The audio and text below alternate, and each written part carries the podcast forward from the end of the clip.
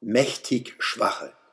Ich war am letzten Samstag nicht auf der Anti-Corona-Demonstration in Berlin.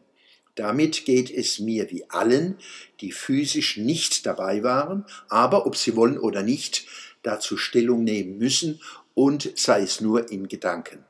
Selbst die, die teilnahmen, waren zu jedem bestimmten Zeitpunkt nur an einem bestimmten Platz und damit nicht an tausend anderen möglichen Plätzen. Auch ihre Wahrnehmungen und Erfahrungen können nur Beiträge sein zu einem nie vollständigen Puzzle.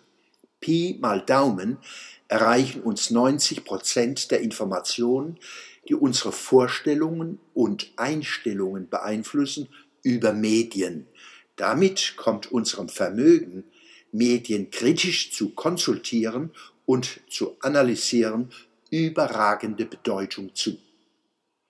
Über die Demonstration habe ich eine Menge Augenzeugenberichte und Zeitungsartikel gelesen und Videos angeschaut und verglichen. Mein Eindruck?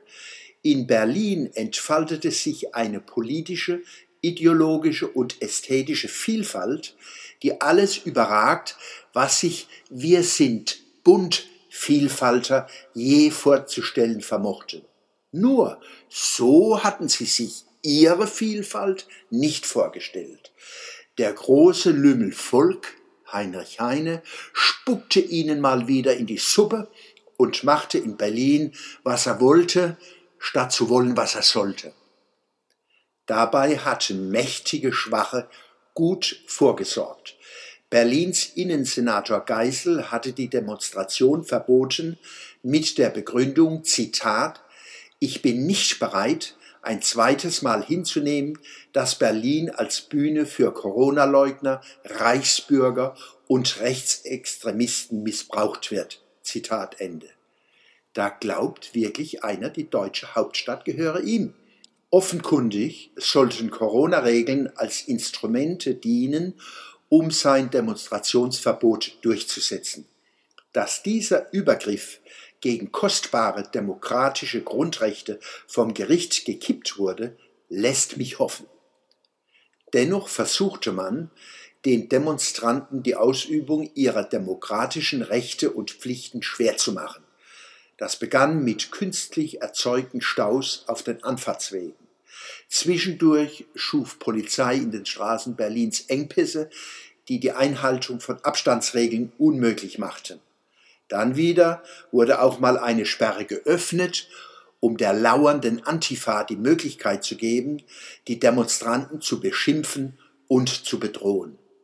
Es wird aber auch von freundlichen, gar herzlichen Begegnungen von Passanten und Demonstranten, vor allem mit bayerischen und niedersächsischen Polizisten berichtet. Als Warner vor Andersdenkenden und bei der Nachbereitung von Ereignissen dieser Art spielt unter anderem Bundespräsident Steinmeier seit langem eine unrühmliche Rolle. Todernst verurteilt er den, Zitat, Sturm auf das frei gewählte Parlament, Zitat Ende, der allenfalls eine brüllende Blödheit war, aber keine wirkliche Gefahr für die parlamentarische Demokratie. Irrlichternde Zwerge werden zu gefährlichen Scheinriesen aufgeblasen, um den ausufernden, oft verleumderischen Kampf gegen rechts weiter zu befeuern. Steinmeier nutzt jede Gelegenheit, um eines nicht zuzulassen, gleichberechtigte Debatten in Deutschland, über Deutschland, über Europa und die Welt, über Gefahren und Chancen, über Sein und Anderssein, ohne Dämonisierung Andersdenkender. Der Präsident betätigt sich als Influencer in Machtkämpfen und als Ausgrenzer. Dies ist nicht seines Amtes.